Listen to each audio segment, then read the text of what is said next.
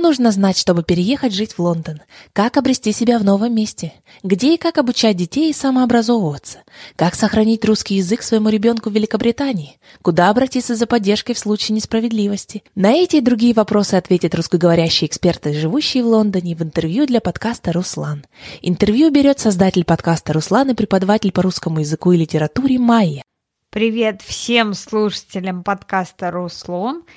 Я хочу сейчас от души поблагодарить спонсора этого эпизода и заодно рассказать вам о нем. Выход этого эпизода был возможен благодаря юридическому бутику из самого центра Мэфе Юли Банс, Банс Ло. В бутике можно получить юридическую помощь предпринимательском и корпоративном праве. Вам помогут сформировать и заключить любого рода соглашения и урегулировать споры, в том числе с владельцами бизнеса. Юлия Барнс и ее профессиональная команда поддержат вас на максимуме своих возможностей и с детальным вниманием, будь то малый стартап или глобальный, давно существующий бизнес. Помимо поддержки бизнеса, в бутике Юли Барнс можно получить юридическую помощь по охране интеллектуальной собственности ваших названий, слоганов идей, а также по трудовому праву в UK и даже в отстаивании коммерческих интересов, интересов инвесторов и вашей деловой репутации в арбитражном судебном порядке. Юлия Барнс подчеркивает при этом, что все споры в юридическом бутике Barnes Law будут стараться решить путем переговоров, если это возможно. А сейчас мы перейдем к интервью с гидом по Лондону Константином Пинаевым. Каждый раз, когда ты из России, тебе приходится, если ты рассказываешь, да, что из России, тебе приходится объяснять, что ты против войны, что что это кошмар и караул, что, ну вот, опять же, то, что, наверное, нашему окружению это ясно понятно, да, но местным людям приходится объяснять вот с этими всеми оговорками, и это страшно, я боюсь, нам это еще надолго тоже предстоит, и, опять же, всегда надо помнить, что это все ерунда по сравнению с тем, что, э, что через чего украинцы проходят, да, поэтому это э, всегда про это надо помнить. Сегодня у меня в гостях легенда Лондона, гид по Лондону Константин Пинаев. Я очень рада тебя видеть здесь. Привет, Костя. Мой привет.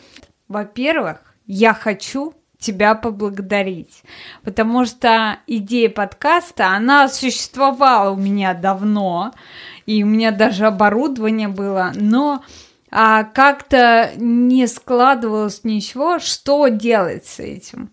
И я послушала подкаст твой, точнее, мне подруга сказала, что вот есть э, такой подкаст «40 шагов вокруг Лондона», и я послушала, и мне понравилось, и вдохновилась. И... Майя подумала, если у него получилось, то кого угодно получится.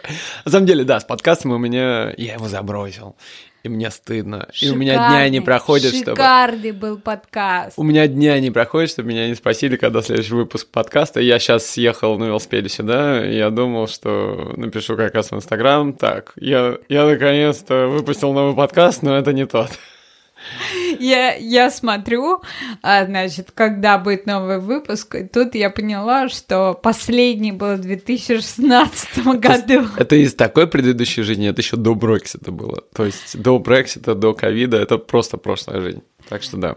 Ну, расскажи, пожалуйста, как ты оказался в Лондоне. В одном из своих выпусков э, подкаста ты говоришь о том, что Олимпиада, которая проходила в Лондоне, она там даже вдохновила. Да, там даже не столько Олимпиада, сколько подготовка на самом деле к Олимпиаде. То есть, э, если да, издалека начинать, я не собирался в Лондоне жить. Э, я всегда говорю, что я не создан был для Москвы. Я хоть и родился под Москвой и вырос в Москве, но у меня как-то вообще там не складывалось. Мне там очень некомфортно было. Я цепляю довольно хорошо внешнюю среду. И поэтому в какой-то момент я уехал в Америку на лето, и мне там дико понравилось. Я там впервые вообще расслабился, мне вообще впервые показалось, что вот оно, наконец-то, это то, где я должен жить. Где-то там на Западе. И я собирался в Америку, а потом я летел через Лондон в Америку.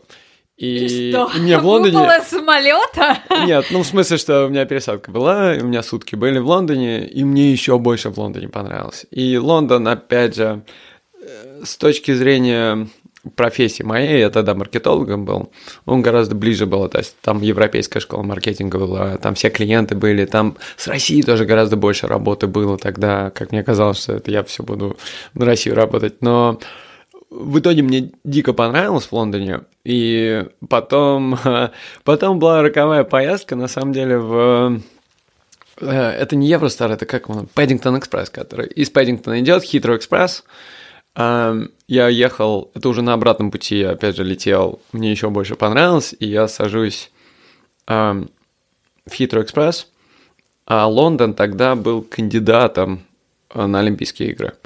То есть это вот игры, которые прошли в итоге в 2012 году. Тогда Лондон был один из трех городов, по-моему, еще Париж и Москва была как раз кандидатами. И был потрясающий абсолютно ролик, где это вот как заявка, где, опять же, очень незамысловатый сюжет, где мадам просто бежит через Лондон. И она зашнуровывает кроссовочки и бежит по улицам Лондона. И ты на самом деле не понимаешь. Похоже даже... на рекламу Nike. Ну вот, ну типа того, да. И она очень похожа на рекламу Nike, но по-настоящему это реклама города была. По-настоящему это вот то, что в Лондоне есть все, что нужно для Олимпиады. И ты не понимаешь, сколько у тебя Лондона в голове, пока ты не увидел этот ролик. Я каким-то магическим образом умудрился вообще не очароваться Лондоном до этого. И я смотрю на это, а там она бежит вот сквозь парки, мимо Бекхэма, мимо Джеймса Бонда, мимо Темзы, опять же. Там вот потрясающие гостиницы, а, Сити с его товарищами в цилиндрах, которые там на зонтиках как будто фехтованием занимаются. Мимо мясного рынка, где Э, работники коммунальных служб, они как э, сборная Квидича летают на метлах, да, и, ну, то есть это потрясающий абсолютный ролик был, который очень эмоциональный, и я еще тогда не выспался, я ехал с лондонской вечеринки, и, видимо, я в чувствах был какой-то, и я смотрю на этот ролик, и я прям чувствую, как у меня такая слеза наворачивается, и я такой, так, какой все-таки хороший город, мне надо сюда переехать. И у меня прям так захотелось. И дальше все очень быстро сложилось. То есть вот с того момента, как я окончательно принял решение о том, что мы переедем не в Америку все-таки, а в Лондон, мы сходили к юристу, мы поговорили. Тогда было примерно, кстати, так же легко, как сейчас. То есть если, надо, если захотеть, все можно сделать. И у нас, опять же, очень правильное резюме было, и, и работа, и специальность, и все что угодно – и я уже то есть начал... это было приглашение по работе? Вот я начал делать это, то, что HSMP называлось, то, что сейчас бы называлось как типа Global Talent Visa.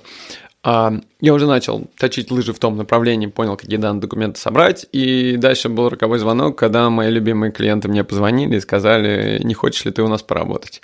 И я сказал, что как раз собираю документики, так что, да, мне сделали предложение о работе, и я переехал по работе, то есть я всегда говорю, да, в самом начале 2006 то есть буквально первые числа января мы прилетели, в пятницу, в понедельник я уже пошел на работу. То есть это очень так стремительно и резко было. Вышел а, на своей линии жизни. Да, и не у всех так складывается, особенно у тех, кто вот 2020 переезжает. А, ну, у меня прямо с минуса на плюс. То есть это очень редко бывает, чтобы вот настолько все переключилось. Это у меня как будто какой-то в голове рубильник был, который вдруг переключили, и очень многое чего на свои места встало. Любой, кто говорит, что переехал и было только вообще замечательно, это все немножко, скорее всего, привлечение художественное.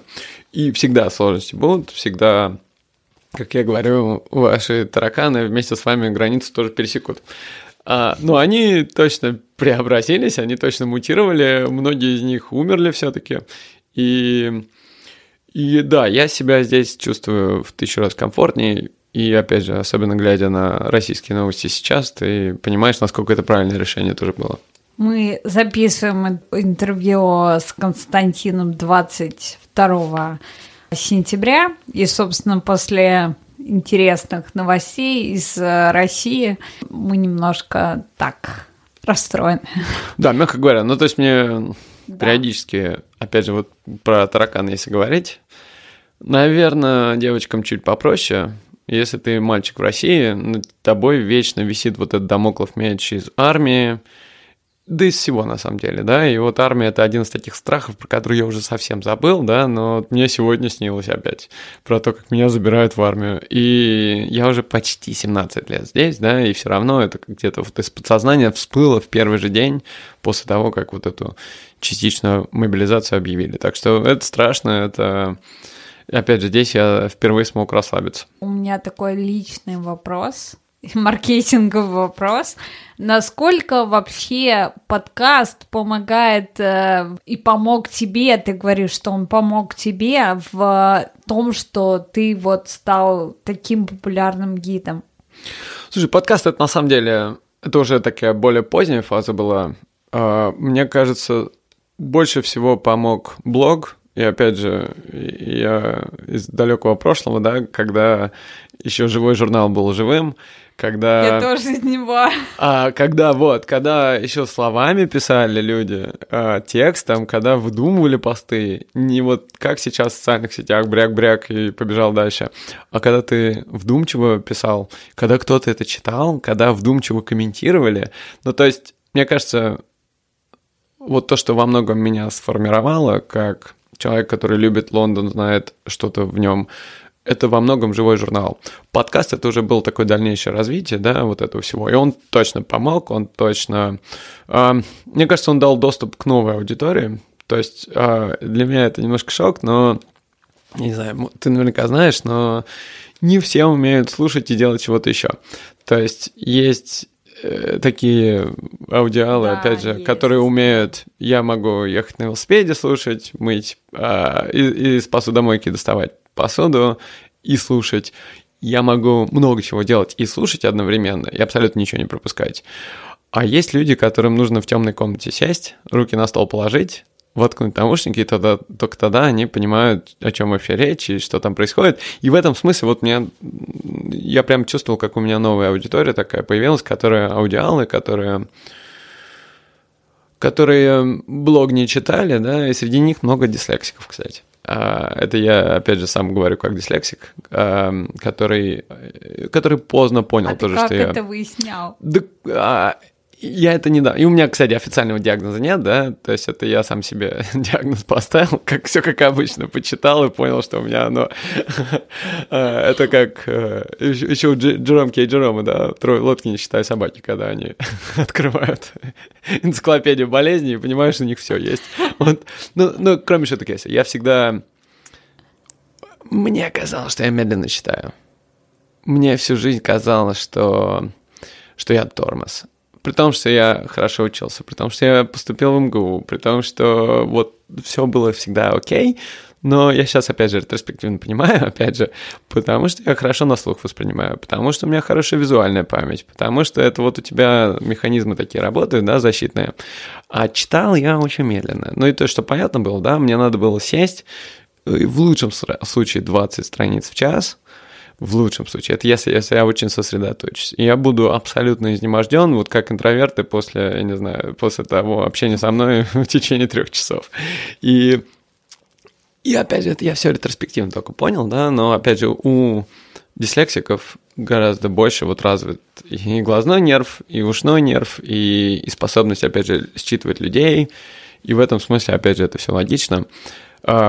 Ну и вот как ты пришел вообще к работе гида? от маркетолога до гида? Как это? А, слушай, очень редко у кого бывает вот такой момент, когда лампочка в голове загорается, но у меня именно был такой момент. Опять же, где-то в этом Олимпиада была виновата в хорошем смысле этого слова. Лондон так крутейший был. И Лондон, я считаю, вот 2012 год, лето 2012 это самое лучшее время в Лондоне. Это когда Олимпиада пришла. И кто вообще Олимпиаду в своем городе переживал, да? Наверное, наверняка есть люди, которые в Сочи были. Это действительно потрясающе. Это когда все внимание на твою страну, в хорошем смысле, когда весь город прихорашивает, и мне все больше и больше интересовал Лондон, у людей все больше и больше интереса к Лондону было. И закончилось все пьянством. А мы стояли в пабе, у нас такая есть англо-американская тусовочка, и, и один товарищ, он сейчас, кстати, уехал в Америку обратно, а, он американец, и он и говорил, что он, ему на следующий день предстоит алкотур Лондона, и он собирался с друзьями из Америки своей вот именно пьянствовать по игре «Монополия». То есть ты берешь местную версию игры Монополия и клеточка за клеточкой идешь на них, находишь пабы, в них выпиваешь, идешь дальше. И у меня вот тогда, просто потому что я уже 8 лет на тот момент писал блог о Лондоне, Типа у меня а, сложилось... со смыслом. У меня сложилось именно, что вот дурную энергию надо в нужное русло перевести, да, и мы до сих пор пабные туры не делаем, да, но на этих про, про Лондон рассказать через эти клеточки. От самой дешевой до самой дорогой, потому что, опять же, Лондон, я всегда говорю, он очень разный. Если вы приехали в Лондон и вам не понравилось, вы не в том районе гуляли просто. То есть Лондон дико разный, и его надо, его невозможно обхватить за раз, его нужно именно клеточка за клеточкой, район за районом, чтобы вот он потихонечку у вас наслаивался. Это как собрание деревень скорее. Знаешь, э, я тут была в, в России в этом году, и э, одна моя знакомая говорит, ой, у вас там в Лондоне даже выйти нельзя без э, э пистолета, без ножа. То это мне мой знакомый говорил, он там живет. Я говорю, а где же он живет? Я не понимаю, где он живет. Вот, Костя, есть криминальные какие-то районы? Ну, начнем с того, что здесь оружия вообще почти нет. То есть на, мы на острове, в этом смысле, опять же, тут довольно легко перекрыть, чтобы всем понятно было, у лондонской полиции есть 1200 человек, у которых есть право на ношение оружия. Хранение оружия, это я сейчас могу переврать немножко, но это в районе 7 лет э, в тюрьме. Поэтому здесь оружия вообще нет. Это полный гон, и у человека, скорее всего, смешалось очень хорошо Америка и Англия в голове. Um, здесь а, полиции тоже нет, но, опять же, здесь более-менее безопасно. То есть, опять же, особенно если вы не занимаетесь продажей наркотиков, если вы не занимаетесь вот таким криминалом каким-нибудь, вам ничего не угрожает, скорее всего. Единственное, что может там некрасивое случиться, у вас могут телефон вырвать, например, да, то есть, если вы идете по улице в хлам, если вы, у вас последний айфончик в руках, и вы пытаетесь понять вообще, где вы теперь и как вам до дома дойти, есть шанс, что мимо вас будет кто-нибудь на скутере ехать, вырвет ваш телефончик, и, скорее всего, еще даже если у вас есть Apple, который тречит вот это все дело, скорее всего, полиция ничего не сможет сделать, она вздохнет, она скажет, ну как же так, вот обидно, да, надо тебя аккуратнее. Знаешь так, в следующий раз в кармане держи лучше телефончик. А, То есть в этом смысле моя немножко любимая бесполезно. фраза «Sorry, I can't help you with Да. anything». И они, и они это очень искренне говорят. И Да. опять же, я, я- я не сильно Sorry. собираюсь защищать полицию, но полиция действительно сейчас очень непростые времена, когда их очень мало, их сократили очень сильно за последние 10-15 лет, когда у них еще больше бюрократии, когда они искренне часто что-то пытаются делать, но если честно, опять же, у них половина работы заключается в бюрократии,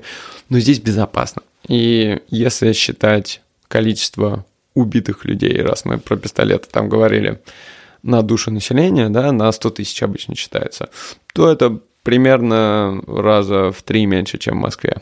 Так что шанс, что вас убьют, ну, считайте сами, да. Ну, то есть, и особенно, если вы, опять же, не занимаетесь э, чем-то нелегальным, если вы не конкурируете с другими бандитами, у вас этот шанс еще ниже, да. Ну а районы, вот криминальные. Опять же, такого нет, такого нет. Ну, то есть есть районы победнее, есть побогаче, но в общем и целом Лондон это опять же не как Америка, где вот прям совсем откровенные гетто будут, да. А, В каждом, скорее, районе будут небольшие очаги бедности, да, то есть там будут какие-нибудь не самые благополучные улицы, И, и да, на них может быть что-то не очень хорошее, на них могут быть какие-то разборки, но опять же, это в 99% случаев это будут разборки людей, которые там живут друг с другом, а не с вами, да. Поэтому я бы сказал, Лондон безопасный, и э, даже ношение оружия в виде там ножа, это уже карается сильно законом, поэтому я думаю, про это сильно волноваться не надо. И опять же, у нас немножко искажен, на самом деле, взгляд уже о России. То есть, ну, таких, как я, который там уже давно не был и в ближайшее время, судя по всему, не поедет в ближайшем режиме. И у меня взгляд искажен, я смотрю на Россию, да, через замочную скважину социальных сетей. Это люди, которые меня окружают, да, это, опять же, по умолчанию такая либеральная тусовочка московская. И новостей. Ну, то есть все равно там немножко картинка искажена, да, но ты более-менее представляешь все равно. А если люди здесь не были, ну это абсолютно смешно. Так же, как... Как вот... я почитала анекдоты про Лондон, и ну вот просто это настолько все далеко от реальности, это вообще не так. Да. Про смог, а, все шутки, то есть, ну, про туман, про... Этого нет. А, нет, нет, и, и он когда-то был, справедливости ради. Опять же, очень многие стереотипы, они сильны из прошлого. То есть смог был, но он был в 19 веке, он был в первой половине 20 века. И он периодически мог там появляться еще где-то в 50-е, 60-е годы, но это там буквально на полдня. Нет, но про то, что а, он был, это как бы... Про чопорность да, англичан но... еще один из таких известных стереотипов. Они ни разу не чопорные, да? Ну, то есть они уже давно вполне себе расслабленные, умеющие выражать теплые эмоции, хорошие эмоции, гораздо лучше, чем некоторые. И, ну, то есть, да, очень многие стереотипы, они, они из прошлого. И еще про искажение, если говорить, да, ну, мне кажется, опять же, прошлой неделе у нас хороший пример. Если смотреть телевизор было, ну или даже социальные сети, было ощущение, что тут такой траур на всю страну из-за того, что королева умерла. И понятно, да, что люди выкладывали в социальные сети и везде-везде вот эти фотографии действительно траурных витрин, где там портрет черный, каких-нибудь дат королевы. По телевизору, опять же, ты видел профессиональные кадры, когда люди где-нибудь возле дворца стирают слезы, там возлагают цветы. Но реальность, она сильно отличалась. Реальность, а, вот ну, ты отошел от дворца на 200 это метров. Же работа медиа. Да, именно. Но я к тому, что у нас тоже такая немножко искаженная картина. И вот те, кто вообще здесь никогда не был, а, у них вот э, искажены а, картины тем, что якобы тут опасно, а, что якобы тут... Что у нас еще? Я забыл, какие еще стереотипы а, что здесь ненавидят наших. Вот это а, самое, да, это вот самая это. дурь вообще, которую я выбиваю уже 17 лет. А, у меня стабильно любой более-менее скандал, который с нашими здесь происходит, мне начинают обрывать телефон, всякие радиостанции, которые спрашивают, Константин, как там к русским относятся? О, И да. у меня уже стандартный ответ, вы знаете, лучше, чем в России. То есть хуже, чем в России, нигде к русским не относятся. И тут ко, всем относятся одинаково, а пока они себя хорошо ведут. Сейчас вспомнила, ну, опять же, про поездку в Россию. Спрашивает, как к русским относятся, ну, после всех этих событий. Я говорю, нормально относятся. Как нормально? По Первому каналу вы сказали. Да даже если не по первому, да, ну то есть опять же, даже если учесть, что люди могли вообще не смотреть чего-то, да, я имею в виду по телевизору, все равно этот шум доносится, да, все равно есть ощущение, что наших там не любят, типа. И опять же, я, наверное, в этом году гораздо меньше рассказывал, что я из России. Каждый раз, когда ты из России, тебе приходится, если ты рассказываешь, да, что ты из России, тебе приходится объяснять, что ты против войны, что что это кошмар и караул, что, ну вот, опять же, то, что, наверное, нашему окружению это ясно понятно, да, но местным людям приходится объяснять вот с этими всеми оговорками, и это страшно, я боюсь, нам это еще надолго тоже предстоит, и, опять же, всегда надо помнить, что это все ерунда по сравнению с тем, что, э, что через чего украинцы проходят, да, поэтому это э, всегда про это надо помнить. Я сейчас э, расскажу забавный случай, чтобы немножко привнести привнести радости в наше интервью. Я прихожу в магазин, и ну что-то я купила, и продавщица была очень рада, и она говорит, ой, а вы откуда? Но видно было, что она хотела мне сделать комплимент. Я говорю, я из России. Она говорит, м-м, у вас хорошее украшение на шее. Ну вот да, да, иногда немножко такая висит пауза в воздухе, особенно вот когда у тебя нет времени объяснить, что, что к чему, да, или, опять же, это не та ситуация, когда на кассе надо объяснять, а, что к чему. Это действительно такие паузы подвисают. И, опять же, надо помнить, что надо не искать в этом русофобию, я про это. Надо не пытаться тут вот всех прямо вот... Через меня проходит много туристов, и вот для них одно из самых больших открытий, что оказывается, никто тут не хейтит нас. И что миллион примеров, да, когда люди пытались кофе купить, и уже на кассе поняли, когда им уже сделали кофе, что, оказывается, они только карточки принимают. Естественно, карточки сейчас российские никакие не работают, а они в растерянности стоят и говорят, ой, извините, а у меня только кэш, у меня карточка не работает, потому что я из России, и люди в очереди говорят, давайте мы за вас заплатим, да, или иногда просто так заплатим, иногда говорят, вы мне просто вот эти три фунта дайте тоже, да, и я за вас заплачу. Ну, то есть это вот к вопросу о том, что к людям нормальным относятся нормально. И если тут не ходить с буквы Z на лбу, да, если не кричать, а, то все будет хорошо, и, и никто на вас не будет нажать. Костя, ну давай вернемся все-таки к твоей деятельности. Есть ли какие-то районы в Лондоне, в которых ты не был никогда?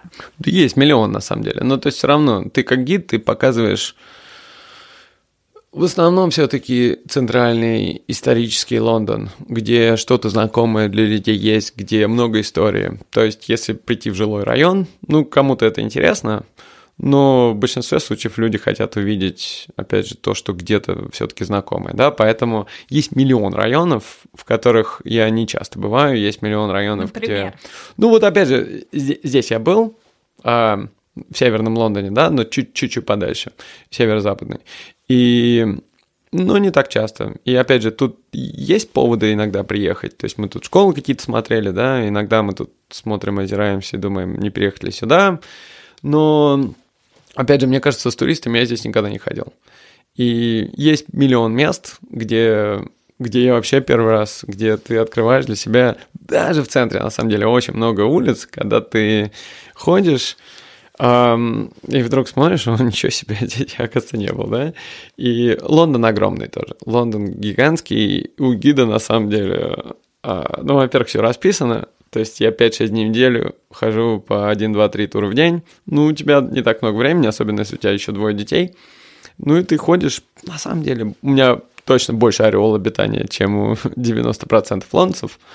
А, может, такси, с, такси, с таксистами, кэбменами я могу поконкурировать, да, но, но он все равно ограничен, он все равно есть очень много мест, куда я либо не часто захожу, либо вообще не захожу. Сколько у тебя сейчас действующих туров? Потому что я насчитала их что-то порядка десяти. Один из них вот сегодня стрит-арт, на который я хотела попасть, потому что одно из моих последних интервью с художницей Саш Суворова, которая работала со стрит-артистами в Лондоне, и это было очень интересно, поэтому я хотела а, посмотреть. Смотри, у нас, смотри, как считать, я всегда говорю, у нас есть временный тур, например, это который рождественский, и он, соответственно, где-то с конца ноября работает, это про праздник, про украшения, про традиции местные.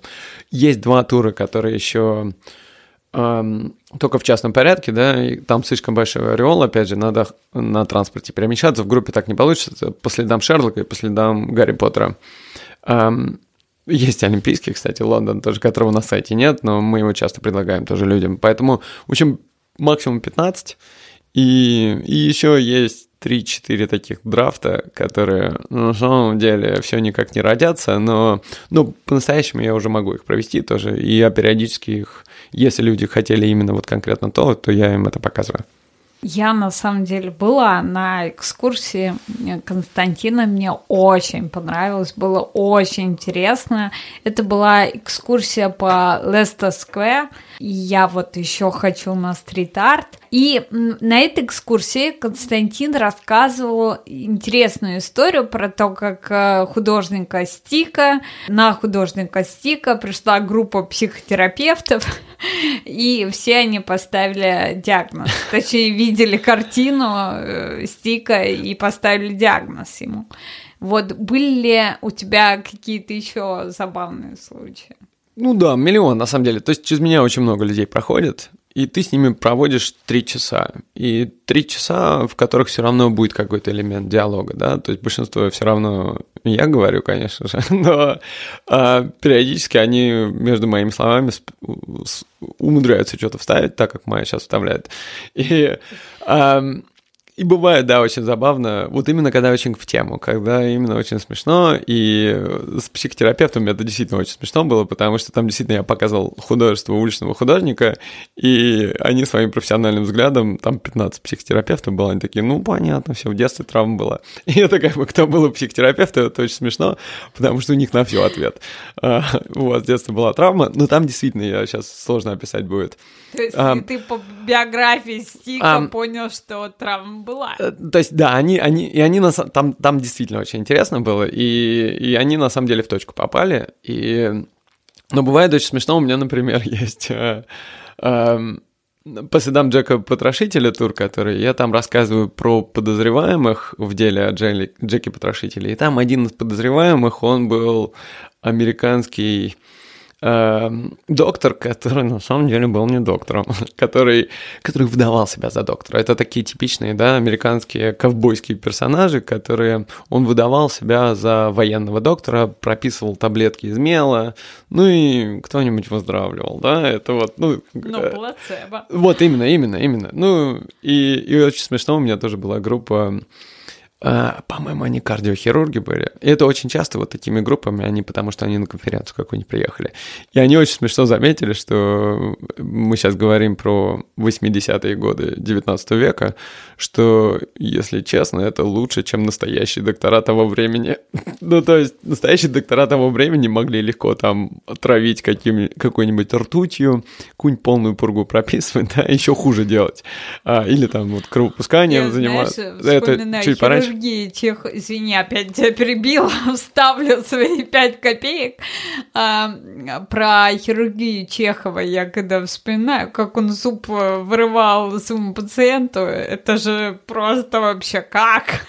Да, это ужас, это кошмар. Ну, то есть, и, и самое страшное, да, доктора того времени, они могли прописывать вот какие-то совершенно адовые вещи, которые еще хуже делали, да, и, и, в общем, они очень смешно заметили, да, что это лучше, чем настоящий доктора. Вот что это Джулик, да, который таблетки смело прописывал, хотя бы не вредил.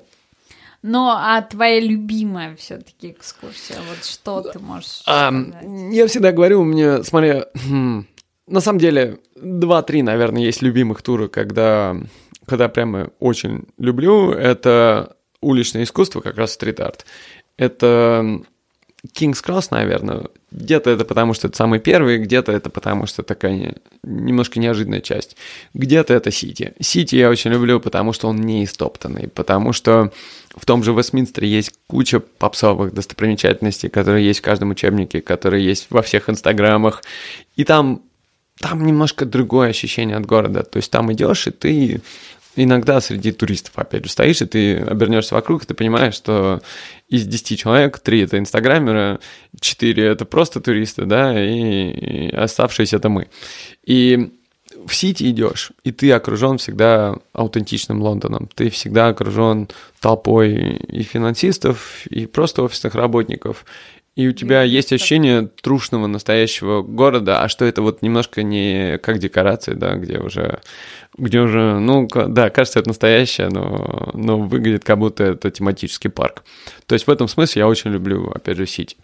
Ну, но в целом все экскурсии, которые сейчас, мне кажется, они, опять же, все, все нелюбимые, они в прошлом, и все, что я показываю, оно от души, оно красиво. Лестер Сквер Ковен Гарден, на котором ты была, опять же, он попсовый. Я имею в виду, это места попсовые. Это, это, опять же, то, что у многих есть все равно так или иначе в голове, может быть, немножко по но оно есть. Но даже там я вот пытаюсь показать то, что не на поверхности, то, что объясняет этот район, то, что во многом, э, ну, оно должно на свои места встать, очень многие вещи после этого тура. И, может быть, так и не вспомнишь, но когда, если ты там будешь, да, оно всплывет в голове и э, многое объяснит.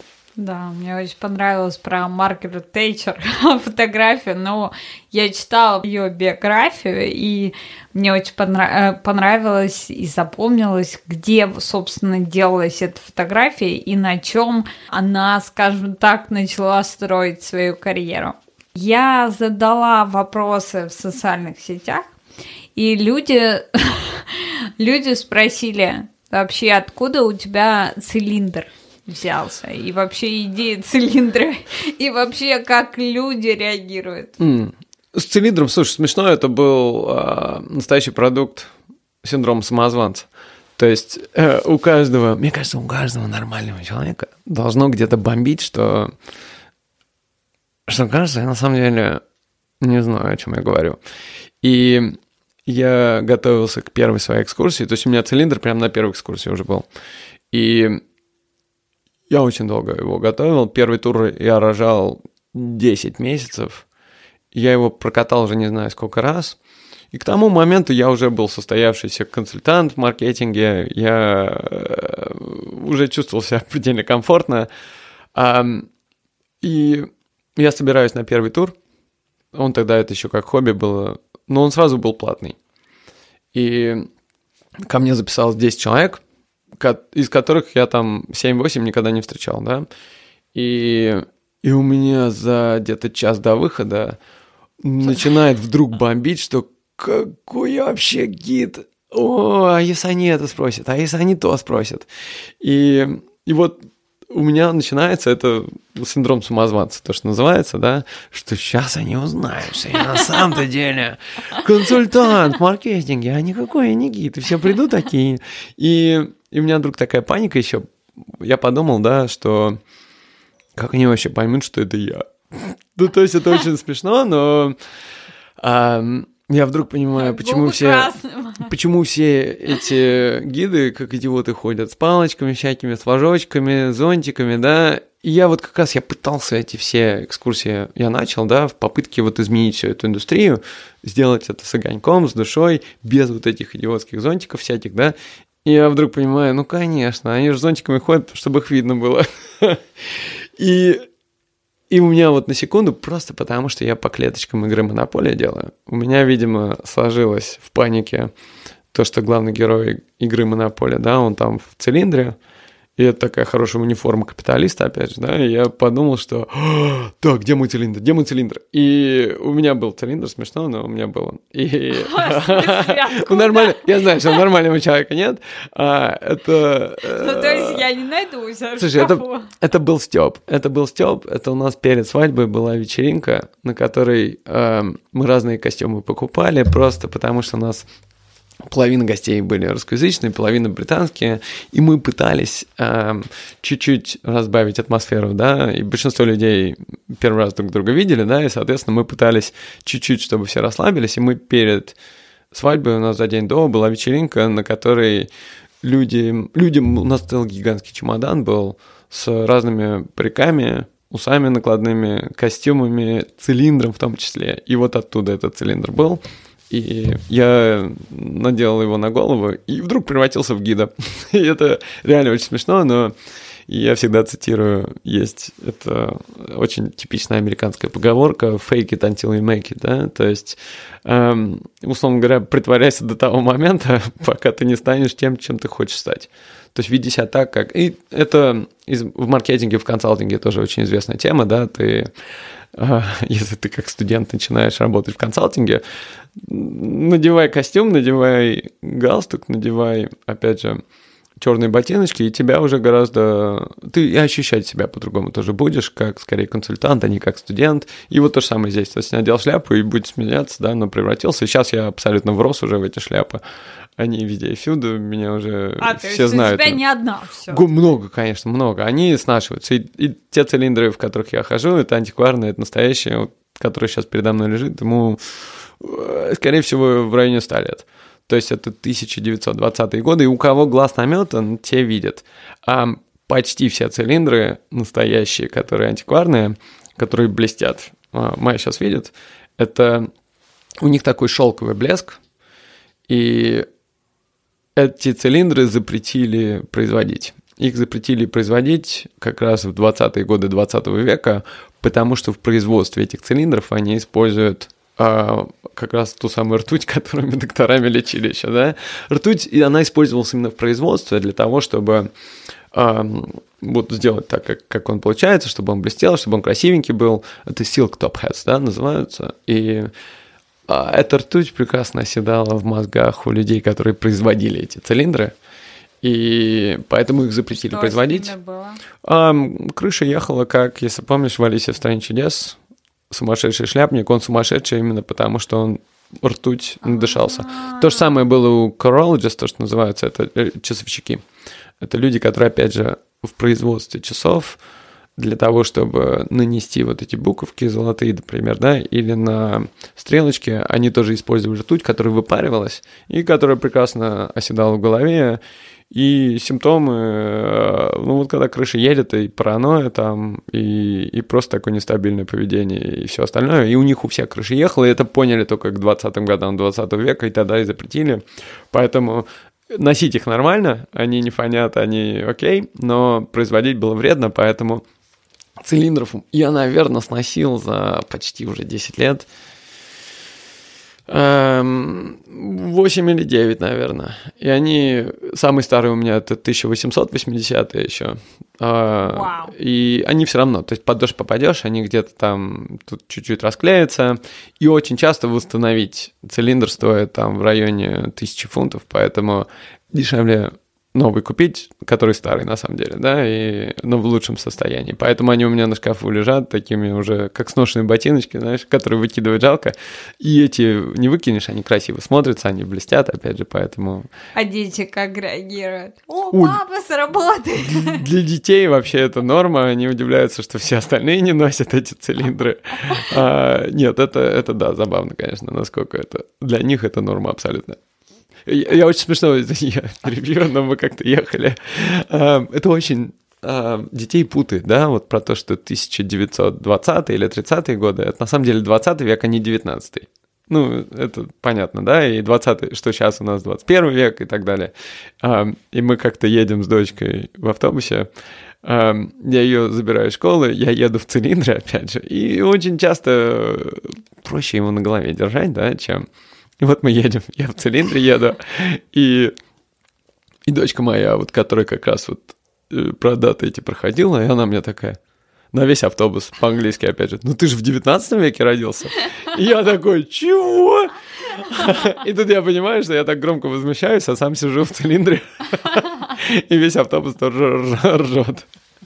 И вот еще, знаешь, из тех вопросов, которые задали э, мои фолловеры, скажи, пожалуйста, э, как ты выживал в локдаун, потому что вот у тебя семья и у тебя такая профессия, такая деятельность, где ты должен быть постоянно с людьми. Слушай, тяжко было в локдаун, ну, то есть это, это вот один из первых разов, когда я подумал, что «О, было бы круто обратно в офис. то есть, когда начался локдаун, это очень тревожное время было, когда не- непонятно ничего было, особенно в начале, сколько это продлится, чего нас вообще ждет. И если, опять же, хронологию помнишь, там был так называемый furlough, это когда работников офиса, у которых понятная позиция, понятная зарплата, их отправили домой, э, у кого не было работы, и кто не мог ее делать, да, из, из, из дома, например. Э, Им платили 80% зарплаты и максимум, по-моему, 2500 фунтов. И и там все ясно, понятно, надо было одну кнопку им нажать, да, в HMRC, то есть в налоговой местной, чтобы вот эта система заработала. А self-employed, то есть сам а, индивидуальный предприниматель, ближайший эквивалент, как у меня, там все сложно. И большинство self-employed, они на самом деле еще и у них зарплата постоянно есть, и плюс они self-employed, потому что они там какую-нибудь квартиру сдают, например, да. И, и вот в таких случаях все очень сложно было. И они, опять же, уже под давлением вспомнили про них попозже, но это было позже гораздо. И вот у меня был период, когда очень непонятно было, что-то я получу или не получу.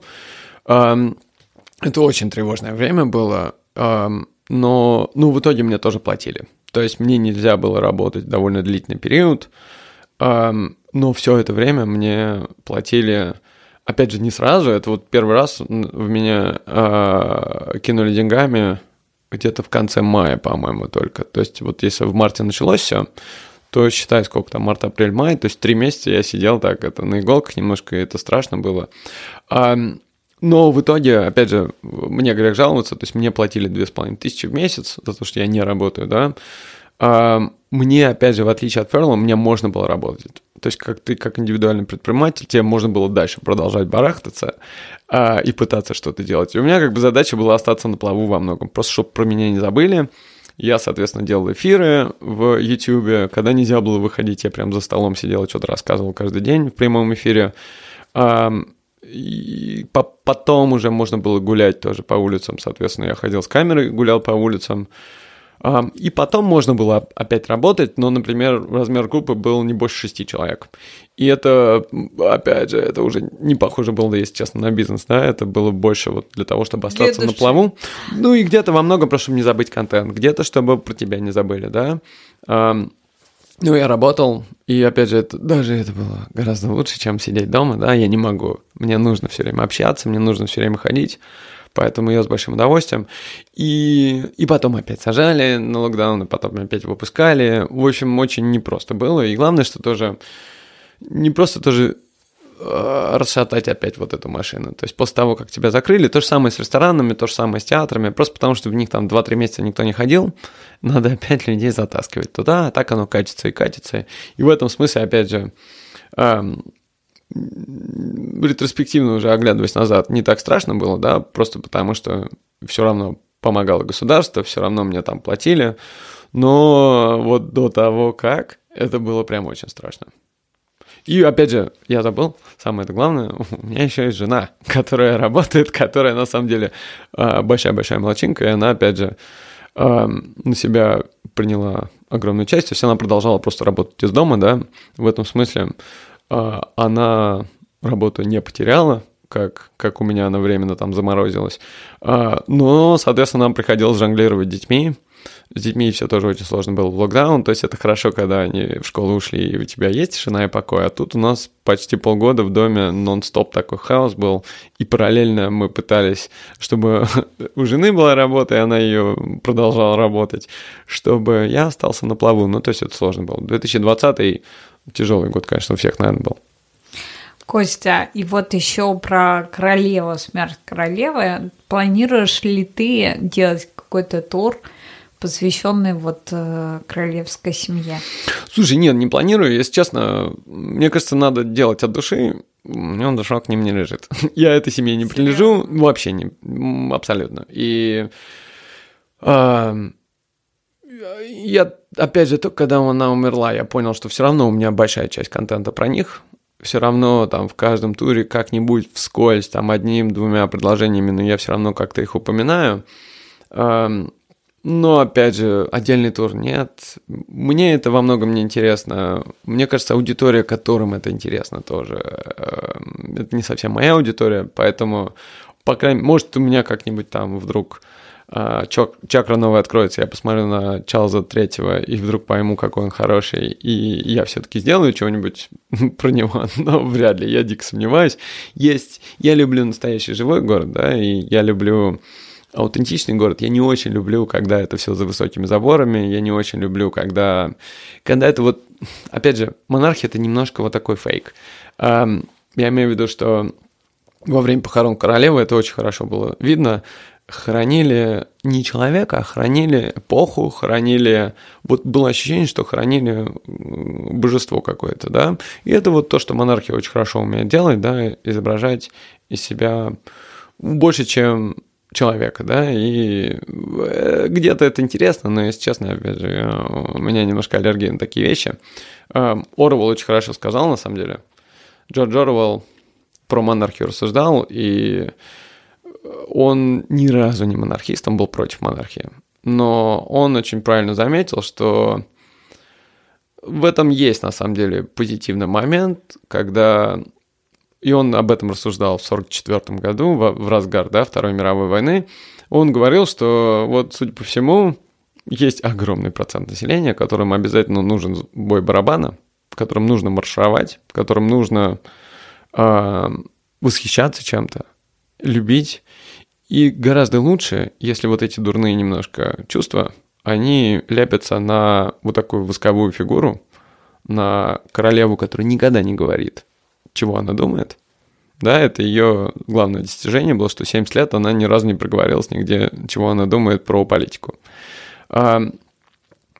И вот лучше вот, чтобы такое любили, чем вот эти чувства будут лепиться на людей, у которых есть реальная власть, которым может дать в голову, которые могут устроить Вторую мировую, да, вот как Гитлер и Муссолини тогда. А, поэтому есть это вот такой, а, как предохранительный клапан немножко, да, монархия в этом смысле, может быть, где-то даже спасла немножко Британию и Британскую империю, скорее, да, от такого очень некрасивого разложения. Она до сих пор разваливается и до сих пор мы видим этого последствия во всем мире, да, когда не самые лучшие последствия. Где-то это войны, где-то это вот кривые территории, где-то это конфликты, но она могла бы распадаться гораздо хуже. И во многом, может быть, из-за монархии, да, вот здесь не было такого национализма, здесь не было э, диктатуры, где-то частично это, наверное, благодаря ну, монархии. Ну, знаешь, вот э, про монархию. Э, друг моего мужа говорит, но, допустим, премьер-министр, он должен приходить к королеве каждую неделю и говорить, что он делает и что он сделал. И это не позволяет э, высоко очень поднимать твое эго. То есть ты не думаешь, что ты всесильный и все можешь и все сделаешь. Да, в том числе. Это, мне кажется, это тоже очень полезное упражнение, да, когда ты раз в неделю это самая натуральная психотерапия. Ну, то есть, кроме шуток абсолютно, да, они приходят к королеве, королева приходили. Эм, королева с Черчилля каждую неделю встречалась с премьер-министрами. Эм, они все очень разные, но они все на одинаковой позиции. У них у всех одинаковый, скорее всего, синдром самозванца или наоборот. Эм, у них, скорее всего, тоже какие-то одинаковые фобии, страхи, э, желания. Поэтому она, ну, как никто другой, наверное, могла посоветовать, могла рассказать, поэтому в этом смысле это, это тоже очень круто было, то, что они это делали, и да, наверное, это новые перспективы какие-то открывало для них. Кость, у нас уже интервью подходит к концу, я такой коротенький блиц э, хочу с тобой провести, так как мы уже упомянули, ты упомянул Оруэлла, я, кстати, его прям вот сейчас перечитываю а, фонд Лиха. А, не «Скотный двор», не 1984, а фонд Лиха в Париже и Лондоне. Да. А, вот скажи, какого бы писателя ты назвал чисто английским? Ну, вот если говорить именно английский, то Орвел. А, потому что и у меня с Оруэллом особое отношение, да. Я живу на той же площади, где он писал как раз 1984. Я не знаю, сколько раз я читал Оруэлла, и есть лавочка, которая моему котику посвящена с цитатой Джорджа Оруэлла из «Скотного двора». Это про то, что все животные равны, но некоторые животные равнее. И там в другом смысле, да, это что типа котики, они... Есть котики особенные. Но, то есть эм, это не Диккенс, не Шекспир? Ну, Диккенс и Шекспир это, наверное, более предсказуемо. Я, я пытался как-нибудь по-оригинально ответить, да. Но а, Оруэлл был настоящим патриотом, а, в хорошем смысле этого слова, да. Оруэлл был очень английский, очень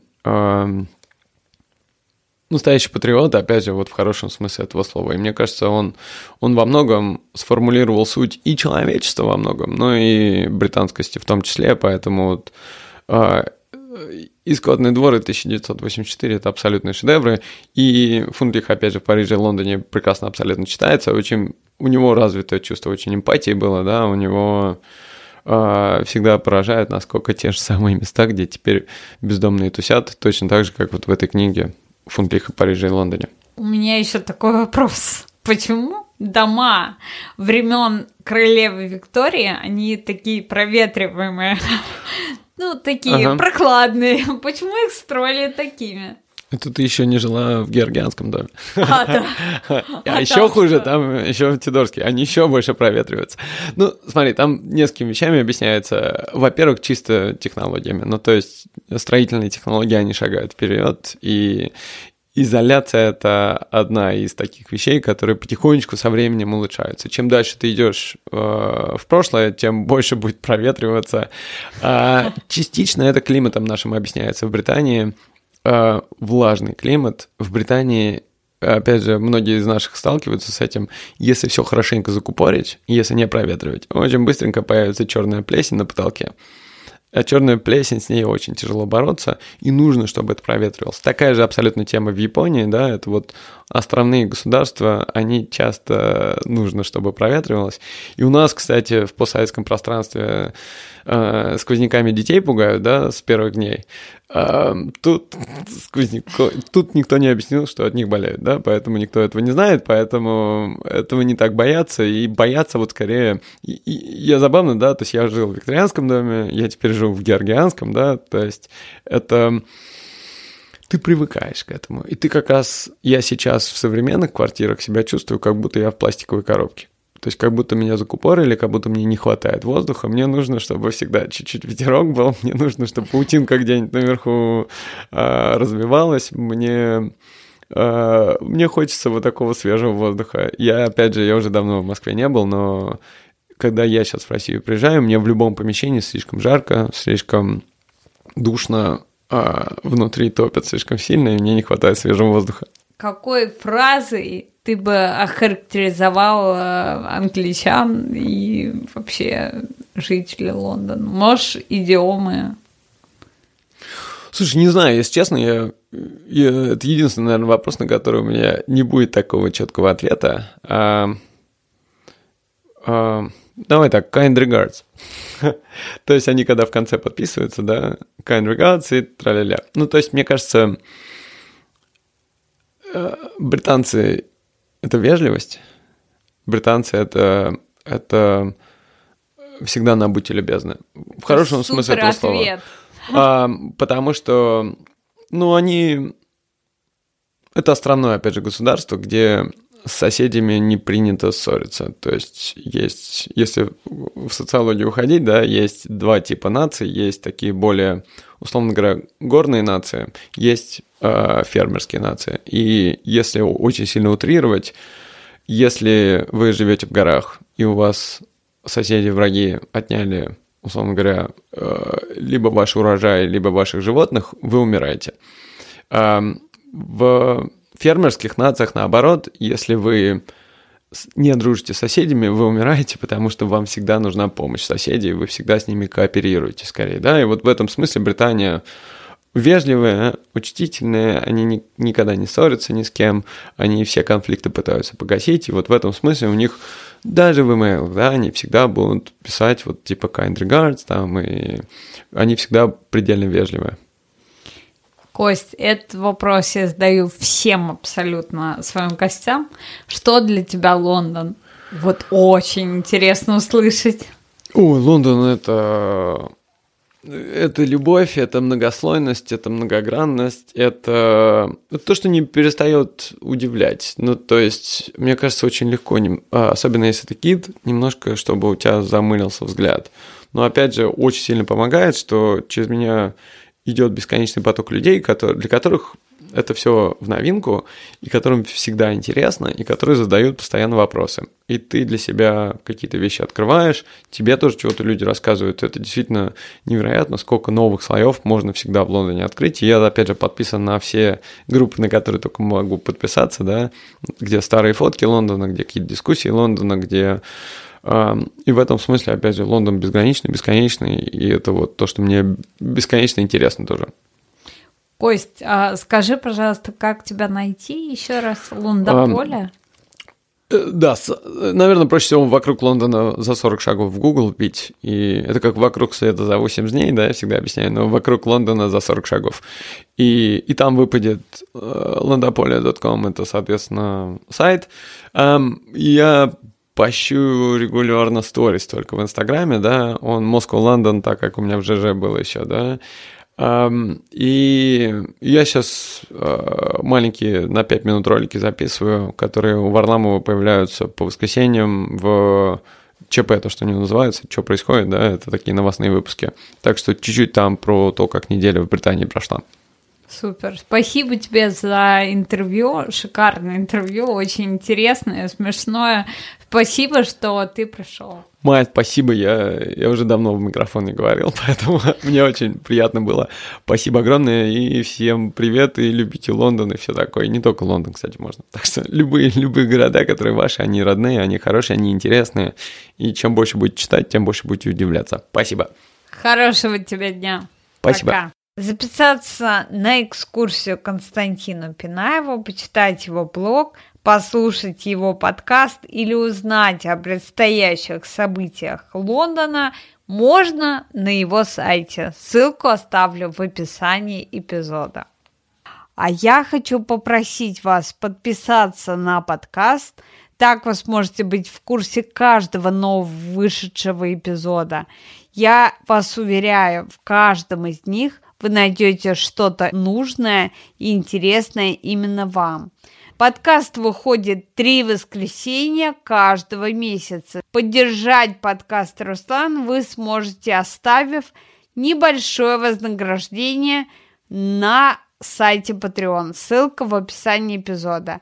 А еще обязательно оставляйте ваши лайки, комментарии и делитесь с друзьями ссылкой на прослушивание. Благодарю вас.